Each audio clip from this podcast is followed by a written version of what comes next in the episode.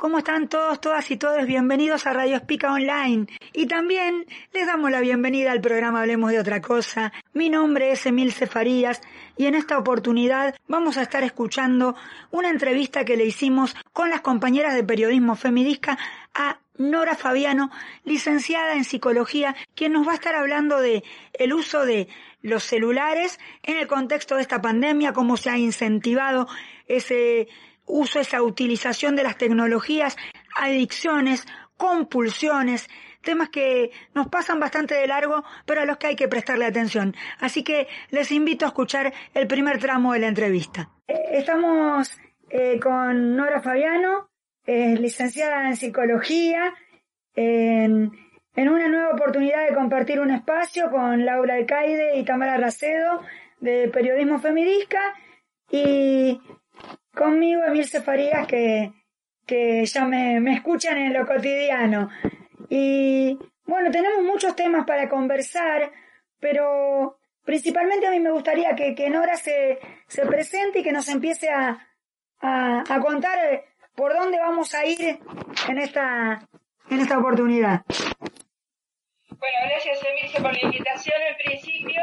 Y bueno, mi nombre es Nora Fabiano, yo soy eh, primero fui maestra jardinera y, paralelamente al trabajo de maestra jardinera empecé a estudiar psicología y bueno, me recibí de psicóloga, trabajé en una cátedra en teoría y técnica de grupos y bueno, me gustaría empezar como, como para empezar a, caldearnos, y me gustaría empecemos a, pensar en, en, algo que tiene que ver con, eh, con cosas que no pueden, dos cosas que no pueden ir separadas se me ocurrió alguna comida como, qué sé yo, milanesas con puré, lo que se les vaya ocurriendo.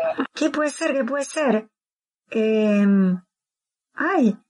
Eh... ¿Te gusta la pizza? Coca y Fernet. Ay, mira lo que dijo. Coca y Fernet. Bien. No, vamos a, a lo de siempre, a, a queso y dulce de membrillo.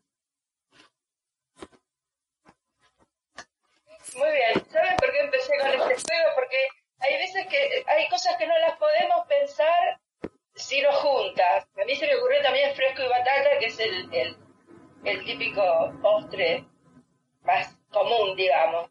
Pero hay cosas que parecen que son diferentes y que las ponemos en lugares distintos y no son tan diferentes en sí mismas.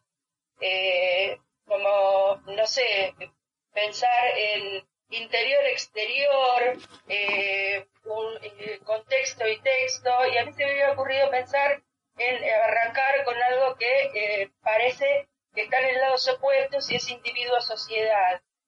En realidad, pensar en la palabra individuo que viene de la modernidad nos, este, nos obliga a pensar en el consumismo, en el cual entra el celular claramente pero es consumismo en la medida que nosotros queremos tener un celular nuevo cada vez que aparece un modelo nuevo de celular. Eh, marcar un poco esta eh, diferencia. Entonces el individuo quedaría como una especie de territorio en el cual queda separado de la sociedad y la sociedad quedaría para, no sé, una cosa muy ideal como, como para las ciencias sociales, para las ciencias eh, humanos. Y en realidad eh, no se pueden separar estas cosas, porque individuo es indiviso y no estamos no, no, no estamos eh, es al revés, estamos, venimos como con falla de fábrica, digamos. ¿no? Eh, eh, hay una hay una frase de, de un dicho de africano que dice para educar a un niño se necesita una tribu y esta sociedad de de tribu es la que nos va pasando los valores, las costumbres, las creencias, y estamos, eh, y lo que va armando sujetos, que es lo que eh, me interesa rescatar de esto. Somos, no somos individuos, somos sujetos, eh, que nos vamos constituyendo a partir de, del contexto. En una época, el contexto en, otro contexto no sea el de la pandemia, eh, había toda una parte eh, de la sociedad muy, muy, muy, eh, muy asociada al individuo, al consumismo. Y, este, y bueno, ahora también esto fue cambiando. Más allá de que gastamos menos, eh, también el celular dejó de convertirse en, en algo consumista y pasó a ser una necesidad de todos porque nos comunicamos a través de él. Es una, es una forma de, de comunicación. Entonces habría que empezar como a, eh, a deconstruir, eh, a deconstruirnos como sujetos. Yo me voy a, me voy a quedar pensando en esto que vos eh, propones de, de las cosas que, que pueden y no pueden separarse y mientras lo voy como masticando y procesando, no sé si las chicas tienen algo en mente que, que, que quieran preguntarle a, a Nora o, o, o, la quieren dejar que se siga explayando, cómo, cómo lo quieren ir llevando. Eh, a mí me, me, me deja pensando, ya les digo, esto de el separarse y el no poder separarse, y, pero quiero que vayamos más al núcleo, al tema de, del uso del celular. No sé, Lau, si vos tenés ahí a... Sí, yo creo que estaba pensando, ¿no? En esto de que si el uso del celular hoy es una necesidad o es realmente una necesidad ficticia propuesta en realidad por el consumismo. Porque ¿qué nos pasa si no nos podemos comunicar? ¿Dejamos de vivir en sociedad? No, seguimos formando parte de ese entramado que es la sociedad.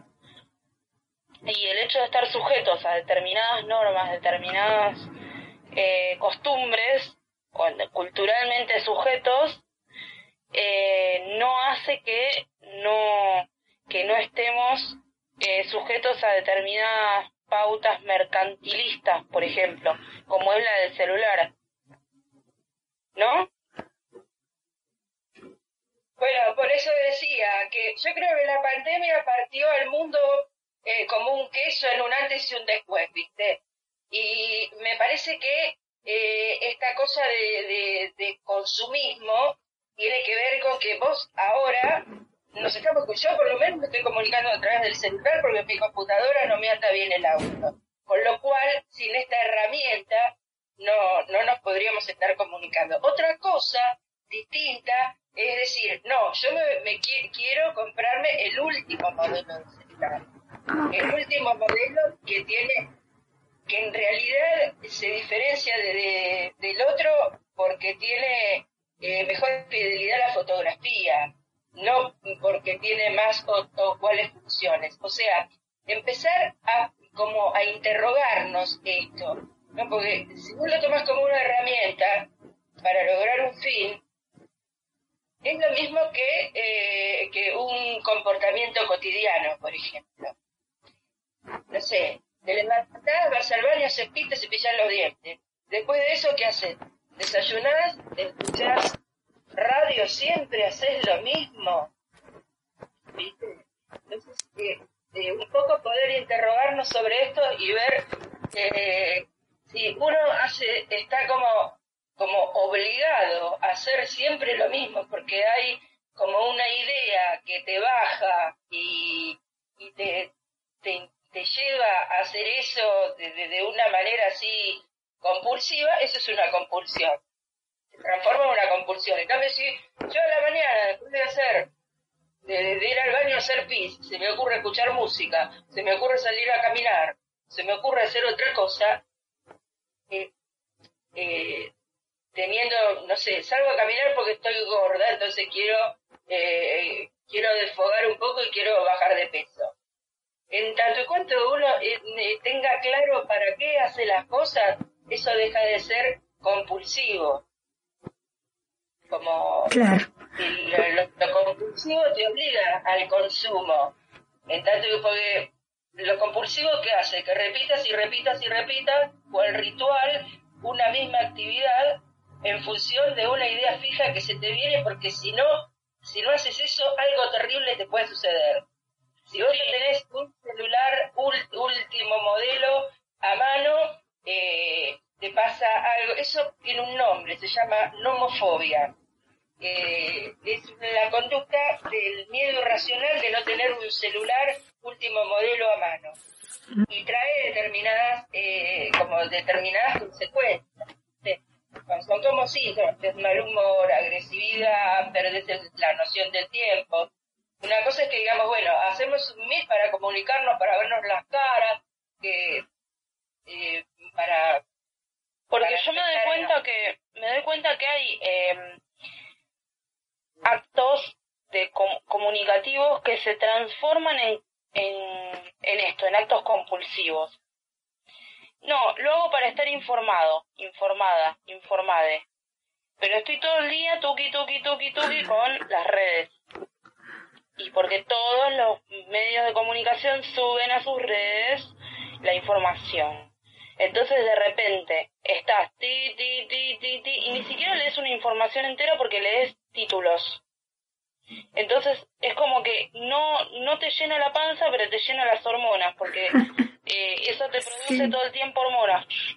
Como que sos máquina y sí, tapas algún tipo de ansiedad, no sé si me estoy ya yendo de tema. Tapas algún tipo de ansiedad por estar informada, informada eh, con un montón de títulos, pero de repente no, no, no estás totalmente informada. Bueno, por eso mencionaba las, este, las características de la nomofobia. Que en la medida que no te genere mal humor, que no te genere ansiedad y pérdida del sentido del tiempo y, baja tolerancia con el resto de, las personas que te rodean, que esto vendría a ser como la consecuencia de estar eh, constantemente tiki tiki como decimos en la medida que no pase, que no pase, que eso no pase a síntoma, que no pase a ser, que si no estoy informada me borro del mundo, porque tampoco es así, hay momentos en que uno necesita, mira, eh, yo te voy a contar algo en relación a lo que me pasó, cómo, cómo fui transitando el, lo personal la pandemia. A mí me, me sirvió para poder separar eh, tres territorios, lo íntimo, lo privado y lo público. O sea, qué cosas puedo compartir y qué cosas no. Cuando, cuando haces videos y los colás en el colador, lo que te queda arriba, a mí por lo menos como para explicar estos, estos tres territorios y que se entienda, lo que me queda arriba es lo íntimo. ¿Qué de lo íntimo quiero compartir, que es partir con el otro? ¿Y qué es lo que queda para mí? Entonces eso que se cuela como el agua de los fideos vendría a ser lo que yo quiero hacerlo público. Que vendría a ser lo privado. ¿Con quién quiero, con quién quiero hacer lo íntimo público? Con mis seres queridos, con mis allegados, con la gente, con mis amigos, con los que piensan como yo. Y de, eso, eso pasa a ser lo privado. Y de esto privado pasaría a lo público. Y ahí entrarían por ahí las redes.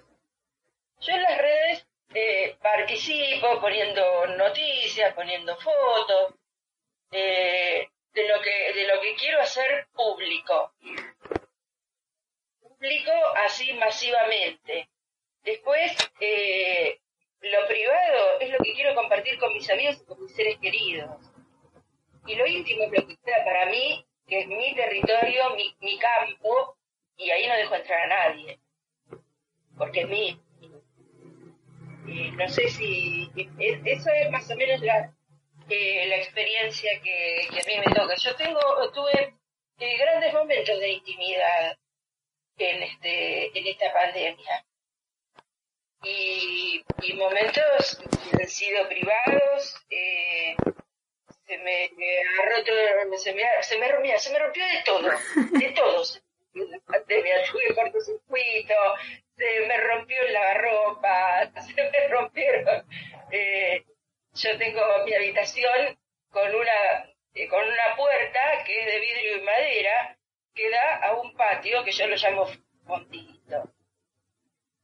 Eso fue lo primero que se me rompió. En plena pandemia se me rompió un vidrio de esa puerta en abril del año pasado, bueno, lo tuve que arreglar. Y de ahí empezó, a, empecé a hacer, dije, uy, mira, esta pared está así, lo otro está así, y empecé como a, tener un proyecto de arreglar mi casa. una cosa me fui, que me fui llevando a la otra. Estos momentos de intimidad, de cómo iba, eh, se, se, iba transformando mi casa, yo lo viví con mucha plenitud. Necesité el celular, sí, lo necesité para llamar a las personas que, que me arreglaron, porque imagínate que en cortocircuito no podía estar mucho tiempo. Se me rompió el lavarropa, tampoco podía estar mucho tiempo, con lo cual eh, usé esta herramienta del celular para comunicarme con la gente. En la medida que uno eh, tiene un fin utilitario que lo usas para algo, y eso no, no, no es compulsivo, me parece. Creo, en la medida que no me aleja de los demás, yo me seguí comunicando con la gente. Tuve encuentros en mi, casa con, con una persona o en la casa de otra amiga con una o dos personas con la distancia prudente. Para mí me parece que, eh, eh, bueno, en esos momentos el celular no existió. A mí me, me sale algo que, que por ahí es para conversarlo entre todos, ahora que, que surgió esto de las experiencias, y digo, eh, ¿hasta dónde esto del uso del celular, con esto que estás contando de la, de la intimidad, me, me aparece?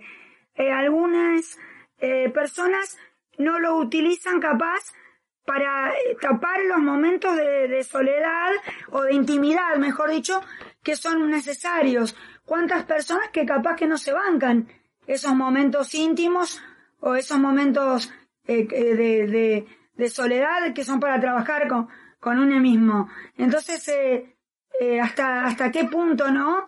Nos agarramos del celular capaz para, para tapar algunos huecos de cosas que, que por ahí eh, no, la, no las enfrentamos, no sé si por qué, porque no queremos, porque no podemos, porque no nos animamos o por qué, pero que capaz que son muy necesarias y, y como dijiste, hasta placenteras. No sé si, si alguna quiere eh, comentar algo de esto o de otra cosa, pero me, me, me salió eso, pensar de lo que... Yo quería preguntar justamente si, hablando de esto de lo privado y lo público, si se desdibuja un poco el ámbito de lo privado con, el, con la intromisión de las redes y el uso y abuso de las redes. Todo este, este planteo de, de lo privado y lo público, se abrió la puerta de lo privado más o menos con la globalización en los 90, no sé si recuerdan la, la revista Caras, eh, se abre la casa de fulanito y entonces vos entrabas a la casa de fulanito para conocer la casa de tal o cual personaje. Este, ahí se abrieron, por eso digo, se empezaron como a desdibujar un poco. Sí, tenés razón, se desdibujaron un poco. Eso porque además todo lo que tenga que ver con eh, eh, con la intimidad, a partir del uso del celular, ya eh,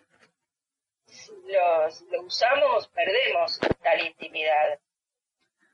Por eso hacía la diferencia entre lo, lo, privado, que es lo que podemos socializar y que no. Pienso en esto que decís de los 90 y digo, eh, cuando empezaron a abrir la casa era un pequeño gran hermano de lo que vino después, ¿no? Y, y las redes mismas, ¿no? Que, que hoy son un, un gran, gran hermano.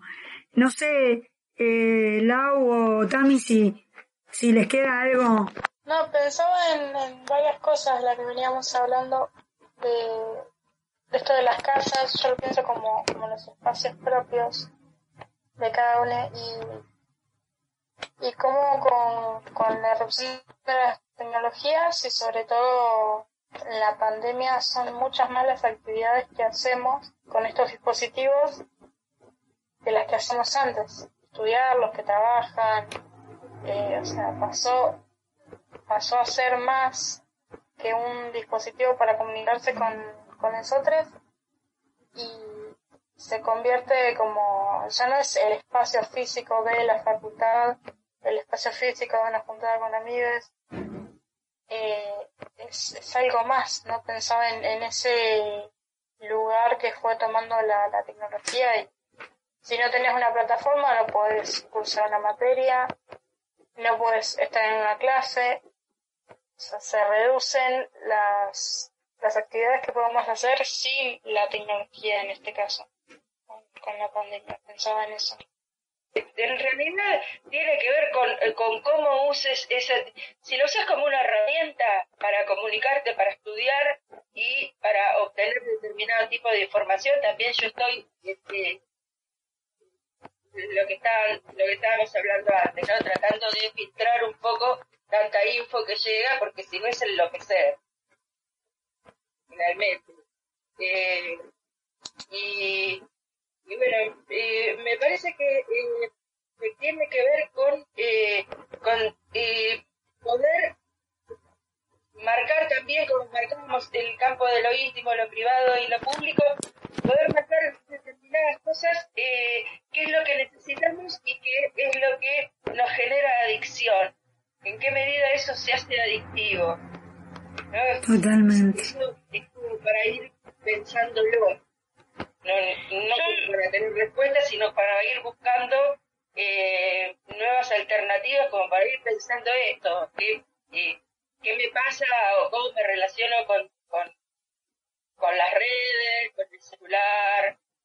Si lo tengo siempre a mano o, o, si lo uso solamente cuando lo necesito. En la medida que, eh, que, estas necesidades eh, no se conviertan en adicciones y uno sepa que lo esté usando para determinado fin, es un fin puntual. Yo me pregunto, Ah, perdón. No, dale, no es que dependes de eso. Eso, eso es como que habría que, que, que empezar a, a, preguntarnos.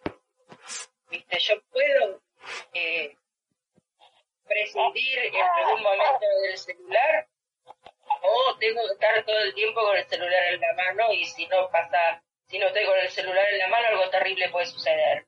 Eso sería más o menos.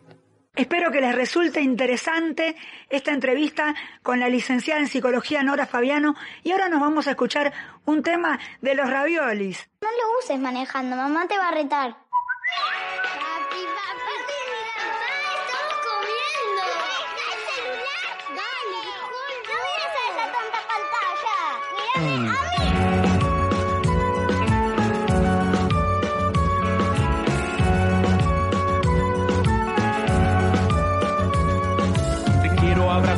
Te quiero saludar, quiero darte la mano para poder cruzar y quiero dibujar, también ir a pescar, pero tú siempre tienes el celular en la mano, tú siempre tienes el celular en la mano, tú siempre tienes el celular en la mano y no lo quieres soltar.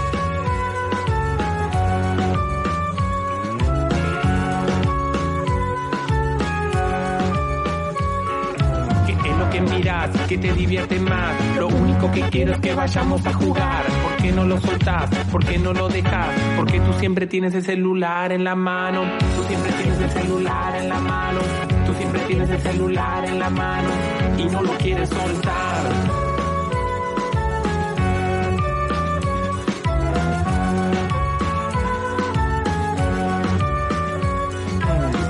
Pescar, no puedo ir a trepar, no puedo ni siquiera empezar a manejar, no puedo dibujar, no puedo cocinar, porque yo siempre tengo el celular en la mano.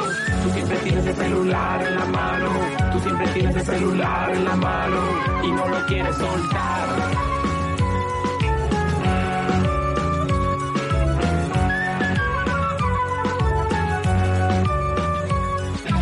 Yo soy tu padre y tú eres mi hijo y tienes que hacer lo que yo te indico. El teléfono es mío, lo pagué con mi plata, por eso yo decido quién le da la lata. Tú quieres el teléfono solo para los jueguitos, si es así, pues yo te lo quito. Te lo digo bien clarito y con todos los bits.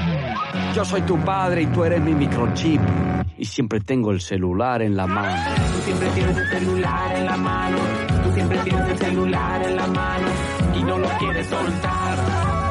Y no lo quieres soltar no lo quiere soltar y no lo quiere soltar. Tehuel, te estamos buscando. El Estado es responsable.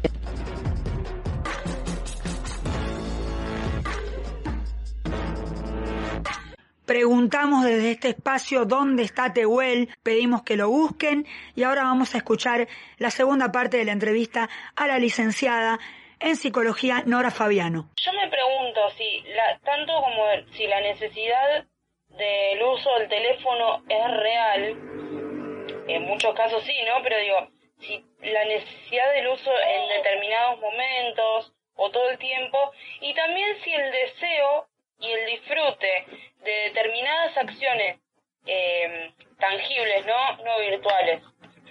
Eh, de las tangibles, ¿son reales o no? O, o se desdibujan o se reconfiguran cuando las tenemos que mostrar en las redes. Por ejemplo, Instagram, como, como hace un tiempo había visto un monólogo de alguien, no me acuerdo de quién, decían, ay, Instagram es el lugar en donde todas las familias son felices y todos los perros, casa, niñes, todo, tenés todo y bueno, bueno y no, no, no hay lugar para un bajón, por ejemplo.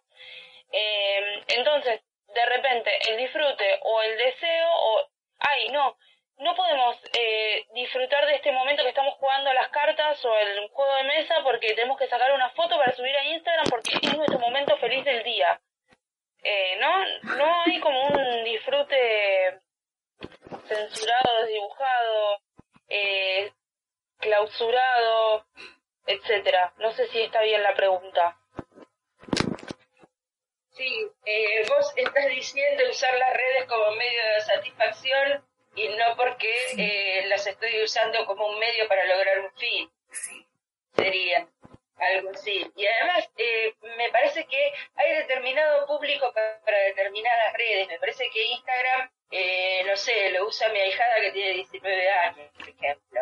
Hay como una determinada franja que le interesa eh, salir cual lindos y felices solo somos y ahí, eh, oh, qué maravilloso que es la familia Ingalls y ahí estamos en Instagram.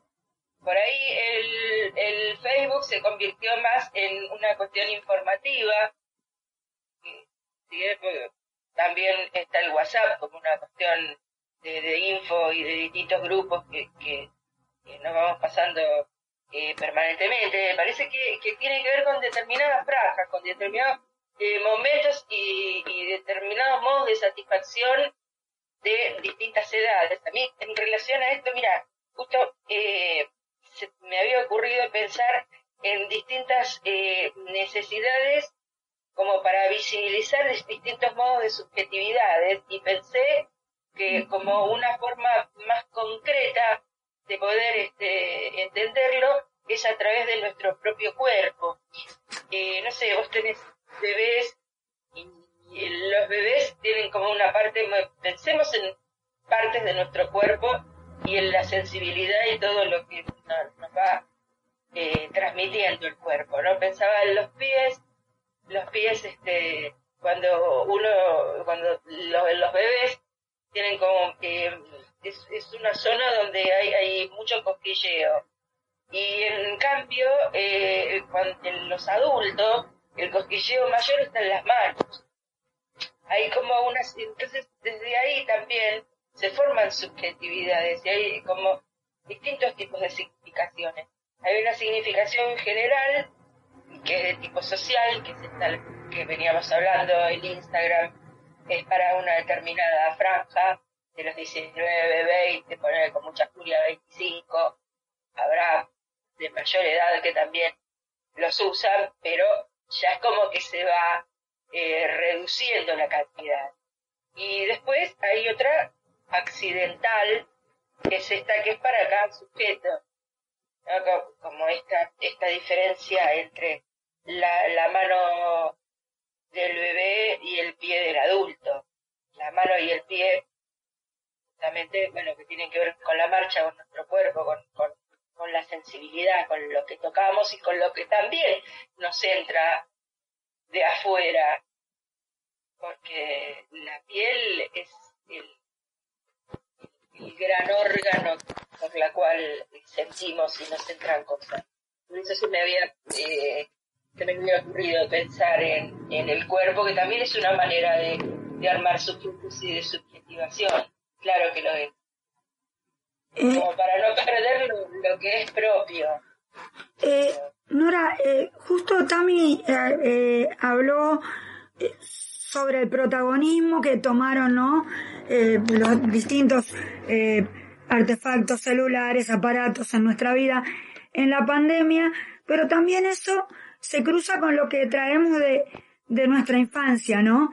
Y el otro día que estábamos conversando, eh, vos me comentabas que hay un montón de discursos que, que, traemos desde la infancia y que también hacen a, este encuentro que tenemos en este momento de la pandemia entre nosotros y a través también de las redes, del uso del celular. Eh, ¿Cuánto tiene que ver esto que estos discursos que traemos de, desde la infancia? Eh, bueno, esto me parece que tiene, que ver, básicamente tiene que ver con, eh, con la pregunta que se me generó a mí eh, acerca de cómo eh, de construirnos como sujeto a partir de la pandemia, porque por lo menos yo que tengo 62 años vengo con, eh, con esta cosa en relación al cuerpo. Eh, la farolera tropezó y en la calle se cayó y al pasar por un cuartel se enamoró de un coronel. Eh, bueno, también eh, arma una, un sujeto femenino ahí de, de, tenés que casar y te tenés que casar con un mili. Sí. ¿No? O si no, también. Y bueno, y esto se refiere eh, eh, se refiere a la marcha, nada más y nada menos que la marcha, por eso traía el cuerpo, como, como vamos marchando en la vida, los zapatitos me aprietan, la media me da calor y el muchachito de frente o la, la cosita de frente me tiene loca de amor. ¿No? Esto, esto como que parecía tan, tan ingenuo, eh, también marcó subjetividades en una determinada época. Y hasta me pareció más falso. Pensando, pensando en esas subjetividades, digo, ¿cuántas más eh, no nos damos cuenta, no? Y capaz que por ahí no las reproducimos con los celulares, pero sí llegan. No, o sea, es innegable que llega. Y, y me parece, capaz que, que, por supuesto que me puedo equivocar, pero como merece un análisis aparte este tiempo de todos esos discursos que llegan como, como decía Laura hace un rato, llegan uno tras de otro, ella dijo tuki, tuki, tuki, llegan uno tras de otro y los vamos pasando y, y que capaz que merecen otra atención. No sé si yo me, me estoy logrando explicar, pero por ahí los vamos pasando rápido y no prestamos atención y capaz que no nos afectan, pero, pero sí que, que afectan. A alguien le van a pegar, de lleno, seguramente. Eh, no sé eh, eh, Laura o Tami si, si quieren agregar algo. Yo digo, probablemente eh, al, al ser algo tan vertiginoso, tener tanto vértigo, eh, no, no, no lo podemos analizar. Y eso es lo que nos pasa y probablemente lo analicemos en 20 años de cuánto nos afectó determinadas subjetividades, cómo creó subjetividades esto a nosotros que decimos que somos súper abiertos, súper y multigénero y multisexuales y multi no sé cuánto y sin embargo debemos estar reproduciendo un montón de mecanismos de, de, sujeción a un montón de otras normas. Sí. Me quedo pensando también en esto, en, los discursos que, que, nos llegan y cómo, eh, no sé, nosotras a nosotros, por ejemplo, no, nos condicionaron tanto con los juegos de jugar a la mamá en el jardín o el rosta y, los roles que se esperan que tengamos. Que bueno, espero que en otras educaciones cambien, ¿no? Pero sin embargo, yo hace un montón que terminé la escuela, pero se siguen dividiendo. Las nenas juegan al handball, los nenes juegan al fútbol, una fila por separado. Eh, o sea, como que hay cosas que, que no, no cambiaron tanto. Tal cual. Y bueno, y en esa época no había celulares y se transmitía lo mismo. Por eso yo quería eh, marcar esta frase de que para, para educar a un niño se necesita una tribu.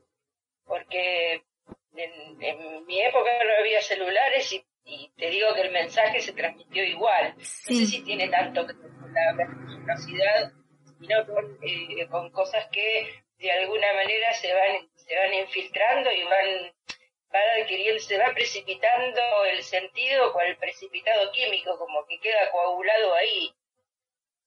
Qué, qué buena metáfora. Eh, yo creo que, Como que va de boquita en oreja, ¿no? Eh, igual, el mensaje. Sí. Sí, yo creo que tenemos una, una gran tarea porque hoy eh, en esto de eh, seleccionar qué uso le damos a los celulares, a veces nos, nos estamos ayudando también, nos pasa con, con Laura que le gusta mucho la música y por ahí nos recomienda o miren esto, salió esto, y hay cosas que, bueno, te, como que te despertás, ¿no? De algunas cosas. Pero aún, eh, a ver si yo puedo saber, me sale lo que quiero decir.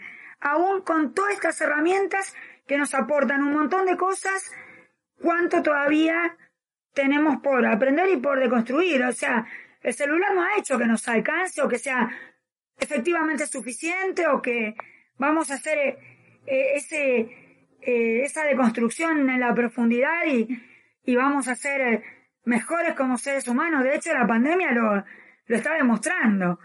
Que, que bueno, que no, esa función todavía no, no la pueden cumplir. No sé si porque lo usamos mal o porque sale la esencia humana que, que muestra cualquier cosa.